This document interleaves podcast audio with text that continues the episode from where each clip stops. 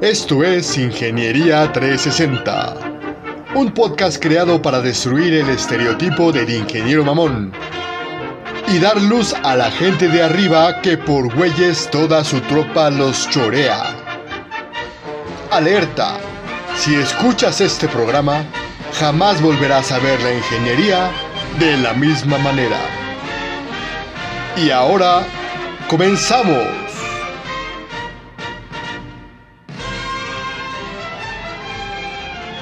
Hola a todos, bienvenidos a este su programa Ingeniería 360. Este programa tiene como objetivo crearles un orgasmo intelectual para que queden completamente satisfechos.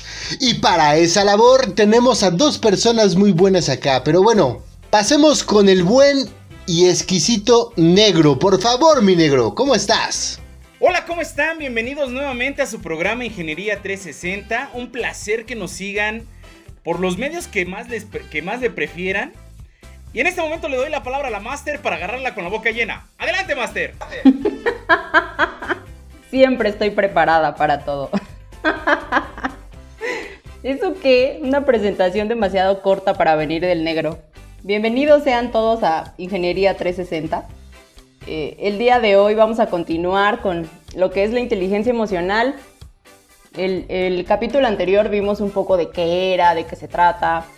Mm, pero me gustaría hoy hablar un poco sobre cómo las emociones se reflejan en nuestro cuerpo, qué es lo que pasa con nuestro cuerpo cuando las emociones empiezan a tener como una clase de acumulo ¿no? en, en el cuerpo. Y antes de eso, recuerdan que vimos la inteligencia intrapersonal y la inteligencia interpersonal. Adicional a esos niveles, tenemos algunos dominios, ¿no? ¿Cómo puedo yo controlar estas emociones. Primero, la autoconciencia. Identifica cómo han sido tus emociones hasta el día de hoy, cómo ha sido tu pasado. Por ejemplo, en, en el trabajo, ¿no?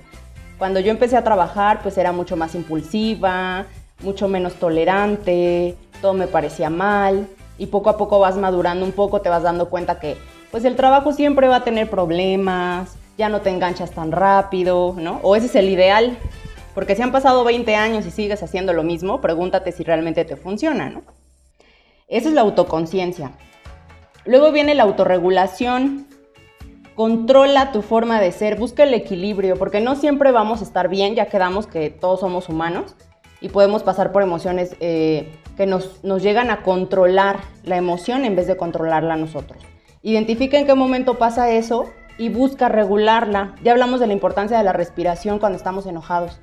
Eso nos va a ayudar a oxigenar el cerebro y a disminuir eh, la posibilidad de tomar malas decisiones. También cuando nos ponemos muy felices, a veces no regulamos la emoción. Y también resulta negativo porque puede llevarnos a la euforia. No sé si han escuchado de casos de gente que se gradúa, se va a mm, tomar con sus amigos y pum, tienen un choque, ¿no? Porque tomaron de más y pues la graduación valió para nada porque se murieron todos, ¿no? Eso pasa también cuando estamos demasiado felices y no controlamos nuestra emoción. Entonces, la tristeza, ¿a qué nos puede llevar? A la depresión. Estar triste todo el tiempo, todo el tiempo, todo el tiempo, todo el tiempo. El no disfrutar de las cosas positivas de la vida. También nos lleva a estar en estados en los que no alcanzamos a ver nada bueno. Siempre estamos viendo lo malo, lo negativo, lo que no fue, y, eso no nos trae tampoco consecuencias positivas. Aparte de la autorregulación, de buscar el, controlarla, centrarla, el no ver que esa emoción lo es todo, ¿no? Se vale también el identificar que son emociones pasajeras. Una persona no puede ser completamente feliz todo el tiempo, ni puede estar completamente triste todo el tiempo.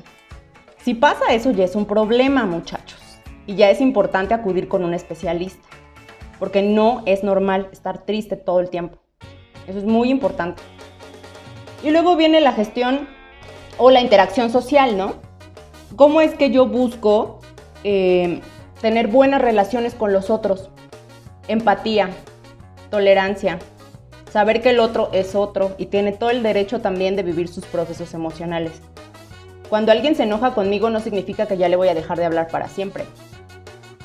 cuando tiene un mal día y me grita a lo mejor, puedo entenderlo, ¿no? Puedo pasar una vez. Hablábamos también el, el capítulo anterior de los límites, ¿no? ¿Hasta qué punto que me grite diario? y es un problema, ¿no? O sea, se vale que tenga su proceso, pero ¿qué tanto voy a controlar yo? Y pues también la, gestión general de las, de las relaciones, el ser escucha activa del otro, el saber que el otro también tiene opiniones, que también es importante escucharlo, ¿no? Y sé que esta teoría suena bien padre y ha de ser bien fácil, pero pues no, nada que ver. Todo esto es un proceso, lo podemos vivir en distintas etapas, por ejemplo en el trabajo. Cuando yo tengo un proyecto eh, y me encanta mi proyecto, ¿no? Estoy feliz porque hice una maravilla y está perroncísimo y todo. Llego y lo presento y me dicen, no. ¿Qué emoción puede presentar? Ay, son unos tontos, ¿cómo me dicen esto? Si está perfecto, está súper bien hecho, ¿no? Ahí es donde entra la tolerancia y el soltar el exceso de control. No todo va a ser siempre como yo quiero que sea. Y al final es la empresa de este güey, ¿no? Entonces también él está en todo su derecho de, decir que no, que no quiere eso en su compañía. Oye, Master, pero a mí me surge una duda. Para todos aquellos que de alguna manera tenemos, eh, ¿cómo podré decir esto? Porque no es un enganche, es más bien como una situación que se va incrementando cada vez y que no pusiste alto en el momento indicado y ahora ya no tienes idea de cómo ponerle un alto. ¿Cómo podemos hacer esto, Master? Porque a veces el pensamiento, digo, al final por algo te reprimiste. Probablemente no quisiste ser ofensivo o probablemente no quisiste ser agresivo. Pero cuando ya te llenó el pinche plato, llega el momento en que realmente, aunque lo estás pensando, no tienes idea de cómo solucionarlo. ¿Qué recomiendas para esos casos, Master? Eh, primero, pues si sabes que vas para allá, pon un alto ya. O sea, si estás viendo que ya está pasando el límite, pon un alto ya. Cuando ya se desbordó, cuando ya cometiste un error, cuando ya gritaste, cuando ya heriste, cuando ya hiciste sentir a alguien mal, perdónate primero. O sea, acepta que la regaste. Es totalmente válido. ¿no? La regué, la regué, sí, hice mal.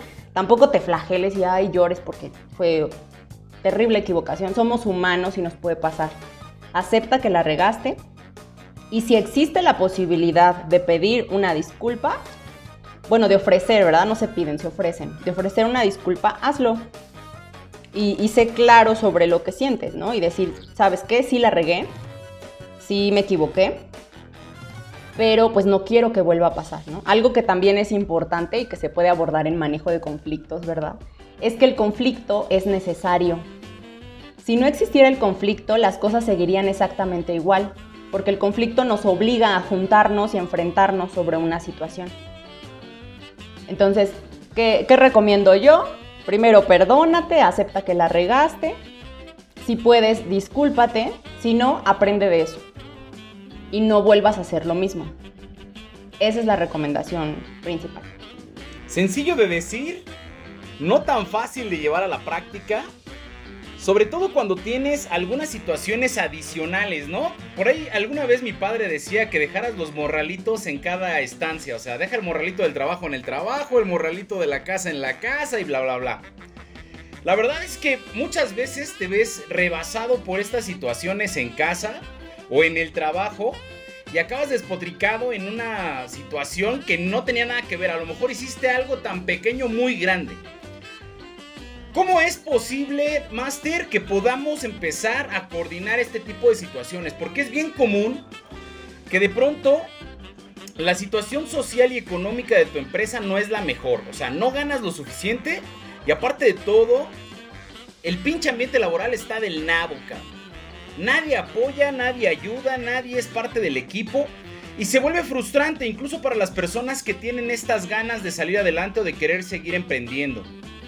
¿Qué podemos hacer en esos casos, Master? ¿Y cuál es la recomendación? Yo creo que primero soltar. Eh, las cosas no van a ser siempre como uno quiere. Entonces, es verdad, la otra gente no va a hacer exactamente lo que tú quieres. Seguramente la está cajeteando porque puede pasar que tú sabes que están haciendo las cosas mal y lo siguen haciendo mal y por algo están permitiendo que se hagan mal. Entonces, suelta. Hay cosas que tú no vas a poder controlar. Y menos si trabajas con 20 güeyes en la oficina. No vas a poder controlar a 20 güeyes. Lo único que puedes controlar es a ti. Controla tu emoción, céntrate en lo que sí puedes hacer, en lo que sí puedes cambiar y también considera que los cambios son graduales. Busca aliados, gente que sí esté pensando como tú, porque también tendemos, cuando somos bien tóxicos, híjole, vamos con la persona que nos refuerza esa toxicidad, ¿no? Así, es que todo está jodido, todo está mal, y te vas con ese amigo que te dice, sí, todo está mal, todo está jodido. Y ahí estás feliz hundiéndote ahí junto con el amigo. Cuando estás viendo cosas positivas, acércate a gente que también ve las cosas positivas. El cómo sí, en vez de estar pensando, porque sí tendemos, la verdad, tenemos una muy mala conducta a veces de, de, queja, queja, queja, todo está mal, todo está mal, todo está mal. Y llegamos a un punto en el que nos cegamos. La vida no puede ser tan mala ni la vida puede ser tan buena. Todo se trata de cosas una combinación de cosas positivas y negativas, ¿no? Dicen, a veces estamos abajo, a veces estamos arriba. Disfrútalo cuando estemos arriba y pues espérate cuando estés abajo porque va a pasar también, ¿no? Pero sí es importante el dejar de centrarnos en las cosas negativas, porque si vemos la vida negra, así va a ser todo el tiempo. Y también, seamos realistas, la gente no puede ser 100% feliz, entonces el que te diga que todo está perfecto, pues no le creas mucho porque no es real, ¿no? Que, suele pasar en las empresas, por ejemplo, em, cuando vemos eso, ¿no? Un mal ambiente laboral. Por ejemplo, yo estoy en recursos humanos, imagínate lo que me toca ver, ¿no? Desde las encuestas de salida de la gente, quejándose del jefe porque lo trato súper mal, y cuando tú sabes que es real y no le puedes decir, no, tienes razón, amigo, no. No puedes hacer eso. También tenemos tema de confidencialidad, también entonces uno cae a un nivel de frustración impresionante, ¿no? Y dices, bueno, ¿qué sí puedo hacer para cambiar eso? A lo mejor puedo pasar la información a dirección y dirección sabrá qué hace con esa información. Cuando me estoy enterando que alguien está robando, porque a mí me toca ver ese control, veo que están robando, veo que están robando, tú no puedes evitar que roben. Y si la empresa lo permite, pues es ¿no? Tú nada más te encargas de agarrar y decir, aquí está la información, haz con ella lo que tú consideres, yo solo hago mi trabajo, te paso lo que, lo que veo, lo que sé, lo que está escrito, tú sabes lo que haces.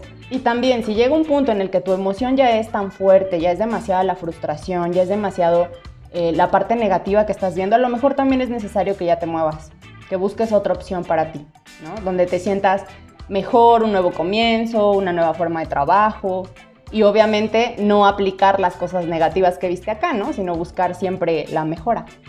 Y eso es lo que realmente ayuda en el tema de inteligencia emocional. Por ejemplo, la gente que es inteligente emocionalmente analiza su emoción antes de hacer un relajo, ¿no? Analiza qué está pasando, ve cuál es la mejor forma de reaccionar. Una persona que no es inteligente emocionalmente primero reacciona y luego analiza. Y por eso ahí es donde vemos que ya la regamos. Que ya nos echamos de enemigo a medio mundo, que ya no me autorizaron algo porque me puse bien loco y, yo quería que pasara en ese momento, ¿no? Entonces primero analiza y luego reacciona. Eso es muy, muy importante. Y bueno, me toca trabajar con muchos ingenieros, ¿no? Y yo sé que va el golpe primero antes que, que un pensamiento de claridad o una palabra de, tranquilidad en muchas ocasiones, ¿no? La violencia también, evita el alcohol cuando estés, eh, tengas una emoción muy fuerte. Ya sé, qué triste, sé que no es, no es la mejor opinión, ajá. Acá sí tengo que interrumpir a la máster porque el alcohol es amigo de todos los niños. Y yo creo que aquí ya empezó una situación un poquito compleja. Porque de alguna manera, yo creo que la referencia debería de ser evita los excesos. Me parece que tomarte una copa de vez en cuando, fumarte un cigarro de vez en cuando, detonar de vez en cuando, todo tiene de alguna manera un grado de aceptación. O sea, si llegas a los excesos, incluso para autocontrolarte, eso también te puede generar un pedo emocional. O sea, el simple hecho de decir, güey, no digo nada, no digo nada, no digo nada, no digo nada. Y todo el tiempo estar reservándote tu coraje o tu mala canalización de las cosas, también puede radicar en emociones demasiado frustrantes o en, en emociones demasiado fuertes a nivel interpersonal y sobre todo estas personas que están iniciando en este proceso de cambiar el chip o de estar aprendiendo ya la inteligencia emocional, suele pasar mucho esto en donde te reprimes y toda esa represión por no externarla se convierte en un chingado monstruo que está pero pendiente de ver cuándo va a salir. Y se refleja en sistemas de culpa, se refleja en sistemas de miedo, se refleja en sistemas incluso de arrepentimiento de todo aquello que hayas hecho en algún momento. Yo creo que lo que está mencionando la máster es sumamente importante. O sea, hay que aprender a soltar, hay que aprender a perdonarse a uno mismo y hay que aprender a aprender. Estamos en un brinco generacional importantísimo donde el poder era la fuente de toda, eh, incluso la coerción era la fuente de todo logro. Actualmente estamos llegando a un sistema social en donde tenemos que tener cuidado incluso cómo hablamos para con las demás personas.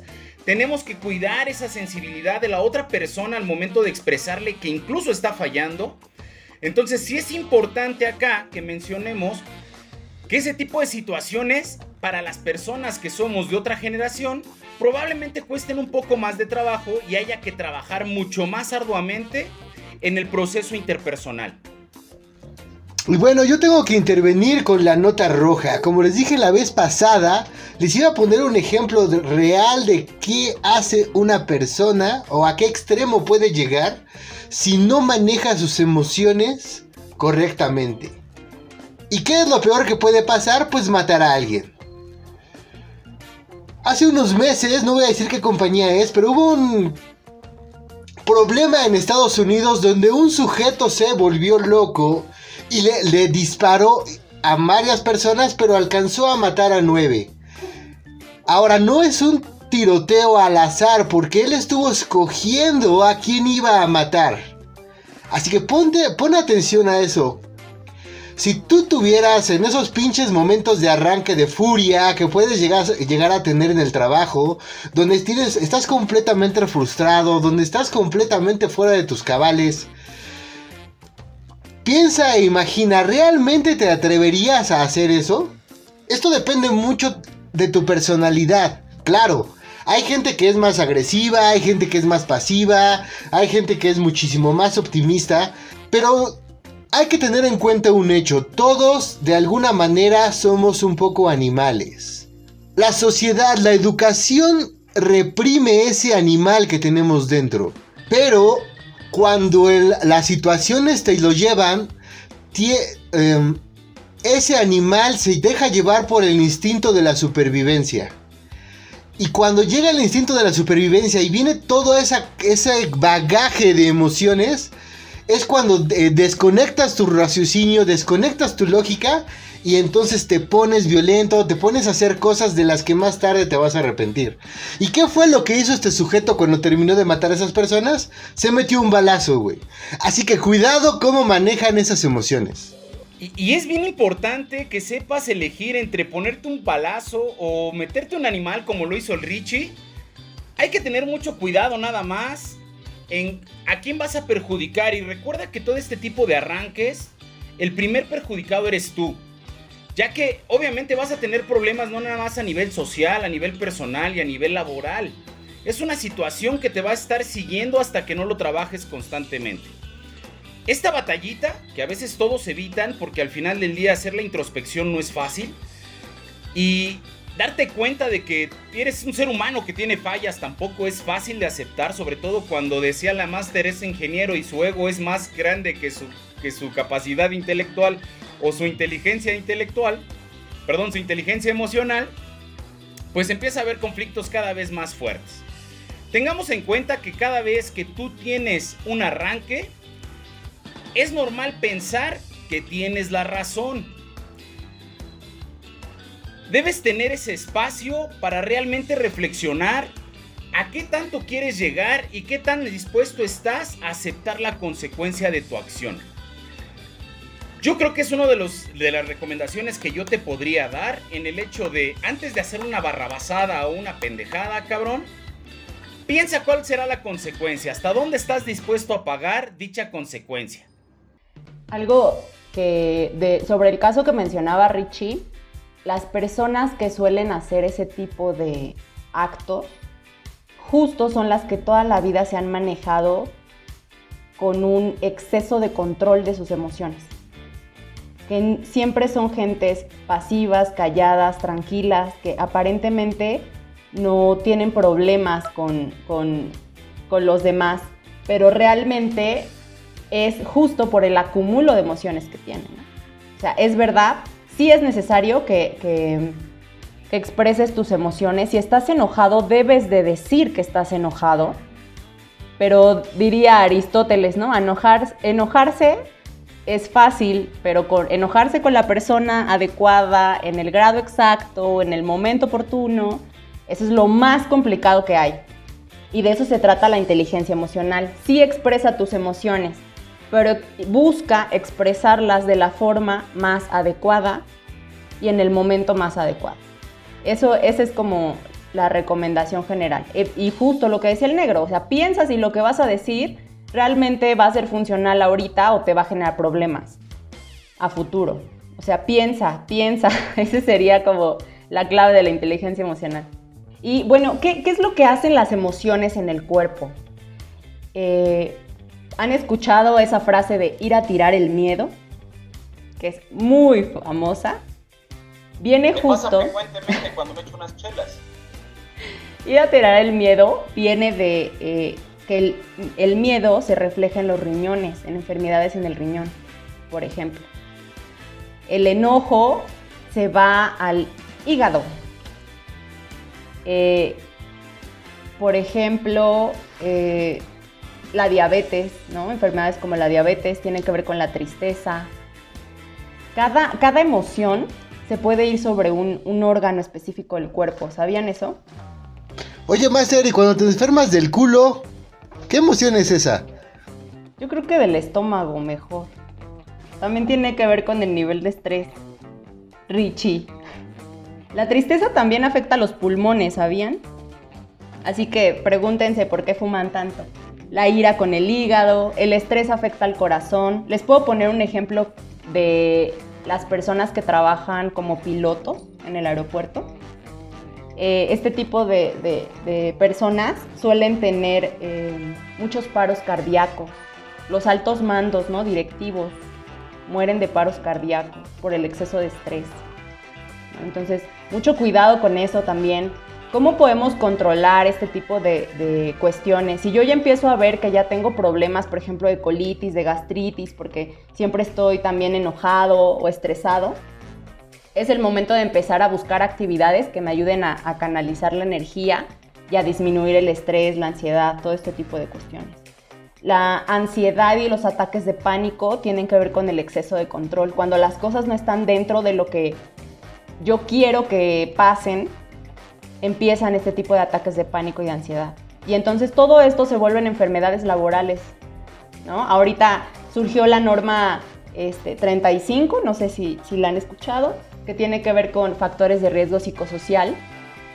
Y mucho es esto, ¿no? ¿Qué clase de enfermedades están generando por motivo de mi trabajo? Entonces, la falta de inteligencia emocional, la falta de control o de manejo adecuado de las emociones, más que de control de emociones, eh, nos lleva a este tipo de enfermedades, ¿no? Que a la larga se convierten en, problemas crónicos, que pues la gente termina muriendo mucho antes de poder disfrutar su pensión. Y todo porque durante su tiempo laboral o su periodo de trabajo se la vivió estresado, enojado, triste, frustrado, en vez de buscar también cosas que pudieran ayudarles a disminuir este tipo de situación. Y de aquí una de las recomendaciones más grandes que hemos hecho en este programa, güey, dedícate a algo que te guste, cabrón. Dedícate a algo que te apasione, que ames y que puedas hacer de una manera divertida. Porque si estás ahí a huevo, cabrón, y aparte de todo, te diste cuenta que te equivocaste de carrera y estás haciendo carrera sobre eso, güey, ya la cagaste, pero inmensamente, güey. Nunca es tarde para reempezar y nunca es tarde para emprender. Es importante, cabrón, que tengas conciencia de que nada te va a pagar la salud, güey. Incluso la pinche lana que te estás metiendo hoy, güey. No va a haber un pinche doctor que te pueda comprar un corazón, güey, que te pueda comprar un hígado y que te pueda comprar, güey, la tranquilidad de estar en paz, güey, o estar tranquilo con lo que estás haciendo y contigo mismo. Y si no tienes la posibilidad a lo mejor en estos momentos de buscarte un trabajo en lo que amas, realiza actividades que sí disfrutes. Sea, no todo es trabajo, no todo es estar encerrado en la oficina. Búscate actividades que te ayuden a activarte, como ejercicio, hay deportes. Mucha gente disfruta distintos tipos de deportes. Eh, eh, por ejemplo, las artes, ¿no? La música, pintar, o sea, hay muchísimas actividades con las que puedes eh, también ayudarte a disminuir esto. Algo que se ejecuta a veces en las empresas que ayuda mucho son las pausas activas. Hacer alguna clase de actividad física o recreativa a la mitad de la jornada laboral, ¿no? Que el jefe pues, nos odia, ¿no? A los de recursos humanos por eso, porque le quitamos productividad a su gente, pero la gente es gente, o sea, no son máquinas que deben de estar este, trabajando 24 por 24, son personas. Y hablando de productividad, porque ahí tenemos un concepto erróneo, güey. La persona que está tranquila y la persona que puede pensar realmente, güey, va a ser más eficiente que aquella que está ensimismada en los problemas o que no haya la solución de lo que le estás planteando. Simplemente te va a entregar algo por entregarlo y por tratar de satisfacer a esa persona que le está exigiendo un trabajo. Tengamos claridad acá, güey. Muchas veces, y dentro de la industria sucede mucho, las instancias de urgencia, güey, que nunca terminan, te hacen parte de ese sistema, güey, y tú también llegas a pensar en urgencia para todo. Dejas de pensar, güey, dejas de organizar, dejas de administrar y dejas de estructurar tu trabajo. Es importante, güey, que tengas los tiempos definidos para realizar tus actividades. Y si estas no se están dando en los tiempos que tú necesitas, es importante que empieces a validar la metodología que estás utilizando y también la forma en la que estás realizando tu actividad. Es bien cierto que hoy pasan dos situaciones muy comunes. Una, las horas nalga en la empresa, que es la empresa que quiere que estés todo el puto tiempo ahí, aunque seas improductivo, y que vales madre porque realmente no eres eficiente. Y número dos, güey, la empresa que trabaja en urgencia, güey, y todo lo que está haciendo es ponerle parches a los problemas, güey. Al no solucionar los problemas de raíz, güey, te vas a enfrentar a problemas más graves adelante en el tiempo. Entonces, es importante que no nada más tengas claridad sobre la inteligencia emocional, güey, sino de las herramientas que estás utilizando como ingeniero o incluso como profesionista para poder medir tu propio trabajo y para poder hacer una administración correcta de tu tiempo. Y ahí es tan importante el trabajo multidisciplinario. El saber que no porque seas el ingeniero que sabe todo de procesos y que de tiempos muertos y que busca la forma de que la planta tenga siempre su productividad al 100, etc. O sea, hay otro tipo de, especialistas, otro tipo de profesionistas que también pueden meter estrategias, ¿no? Justo lo que, lo que decía el negro está, está comprobado que la gente feliz es más productiva. Necesitas a recursos humanos. Está comprobado que el que respetes valores a tu colaborador va a hacer que permanezca.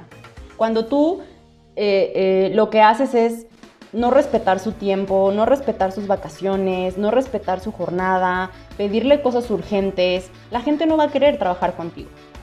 ¿no? Y eso ya hablamos también que tiene que ver con otras competencias de liderazgo. Hoy por hoy eh, hay cursos en línea que ya manejan inteligencia emocional para el liderazgo, ¿no? O la importancia de la inteligencia emocional en el liderazgo. Ahorita se está buscando mucho líderes con inteligencia emocional es una de las competencias que se está midiendo a niveles estratégicos. Entonces, sí les recomiendo que empiecen a buscar, sí capacitaciones, la capacitación puede ser muy teórica a lo mejor ahorita, pero hay técnicas hasta de relajación en Netflix, amigos, ¿sabían eso? Que pueden estar buscando para eh, meditar, relajarse y buscar también controlar este, o mejorar su manejo de emociones. Y si se están preguntando que eso jamás lo que está diciendo la, la Master jamás lo van a utilizar, jamás se lo van a preguntar. Permítanme decirles que me pusieron una prueba en una entrevista de trabajo. Estaba aspirando al puesto de jefe de ingeniería. Y el, gerente de planta, es decir, el, dueño, digamos, este... Em, el rey sin corona de la pinche planta me tiró esa pregunta. Oye, ¿sabes qué? Si tú llegas a una línea y no están funcionando las cosas, ¿qué es lo primero que haces? Llegas, este, regañas al, al operador, regañas a la gente que está ahí, o sea, ¿cuál, es, ¿cuál es tu primera parte? Lo que le respondí fue, primero es llegar con un approach, o sea, un acercamiento amistoso. Si tú eres agresivo con las personas, si llegas a regañar, inmediatamente se van a poner a la defensiva. Se van a ser como una ostra, güey. No van a cooperar para ni madres, güey. Te van a empezar a mentir. Cuando muy probablemente ellos tienen la solución al problema que se presentó. Justamente me lanzaron esa pinche entrevista, eh, esa pregunta, güey.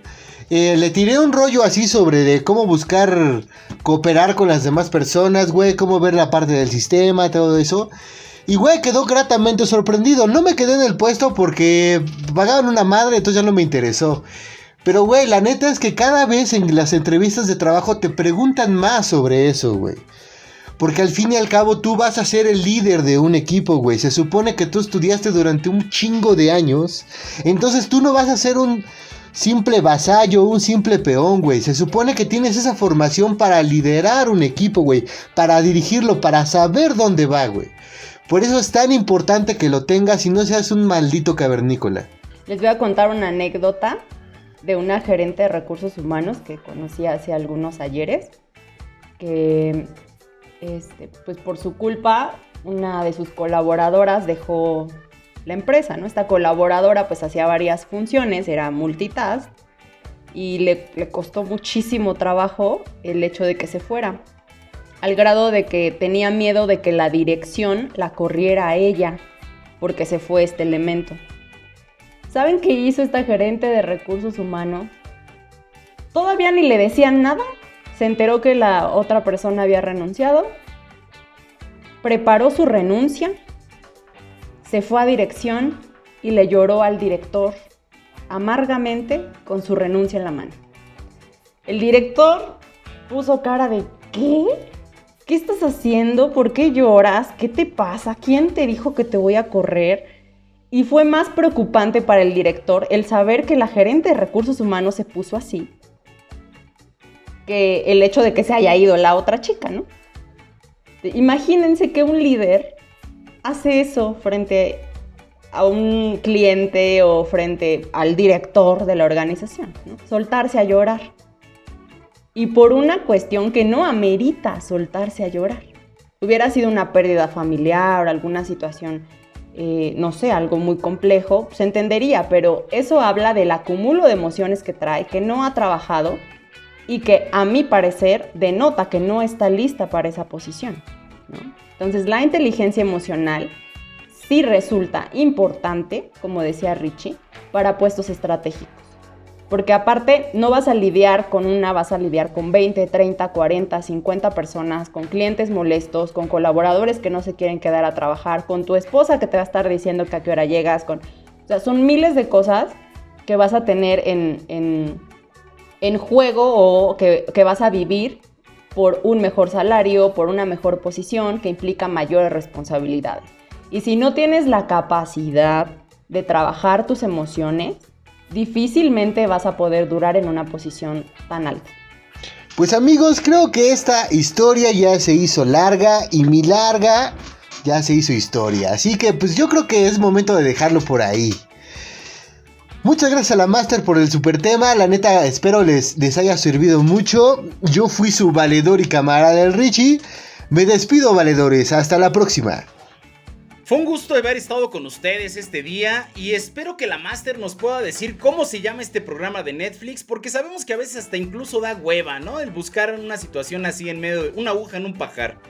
Ayúdanos por favor Master, danos el nombre de este programa de Netflix o te encargo por favor nos ayudes ahí con ese tópico para la siguiente.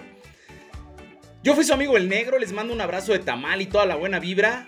Hasta la próxima. ¿Qué te parece si dejamos en las redes sociales los nombres de las dos documentales de eh, meditación? Hay uno muy bueno que es para, para, meditar y otros que hablan sobre la meditación. Algo que, es, importante también, no, no, no es fácil chicos, no es fácil cambiar nuestra forma de ser y nuestras emociones, pero acérquense a gente que sí lo hace. Esa gente que admiran porque se sabe controlar, porque sabe expresar sus emociones adecuadamente, acérquense a ellos, vean cómo lo hace y apréndanle. Y eso les va a ayudar muchísimo, les va a ayudar muchísimo. Y pues bueno, yo fui la máster, espero que estos temas sean de su agrado. Díganos si les gusta, qué les parece, qué otro tema les gustaría escuchar y pues podemos trabajar. Excelente noche.